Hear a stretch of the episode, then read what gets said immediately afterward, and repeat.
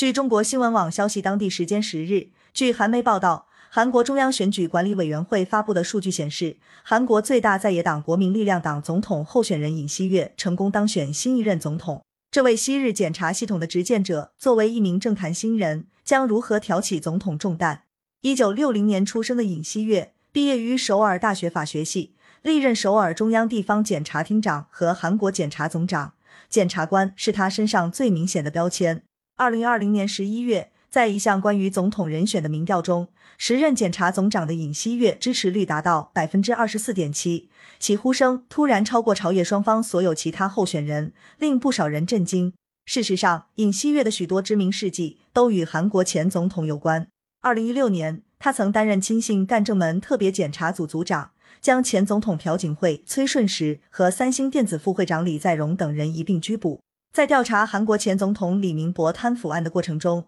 尹锡悦也坐镇指挥，将李明博送入监狱。他以积极清算击毙，赢得了青瓦台的信任，一路获提拔到检察总长的位置。然而，随着尹锡悦着手调查前法务部长曹国，他与政府和执政党的关系也开始出现裂痕。此后，随着前法务部长邱美爱就任，对尹锡悦发动调查指挥权，并把他移交惩戒委员会等，双方出现了前所未有的矛盾。二零二一年六月二十九日，辞去检察总长一职一百一十七天后，尹锡悦在首尔召开记者会，正式宣布竞选总统。他承诺将重新树立法治、时代与世代的公正价值。如果说尹锡悦是检察系统的执剑者，那么在政党活动方面，他的经历就略显单薄了。缺乏从政经验的尹锡悦引发了不少批评之声。他曾在接受采访时表示，如果执政，将调查清算文在寅政权击毙。对此，文在寅表示强烈愤怒，并要求道歉。文在寅称，尹锡悦必须回答，到底是他在担任韩国中央地方检察厅检察长、检察总长时，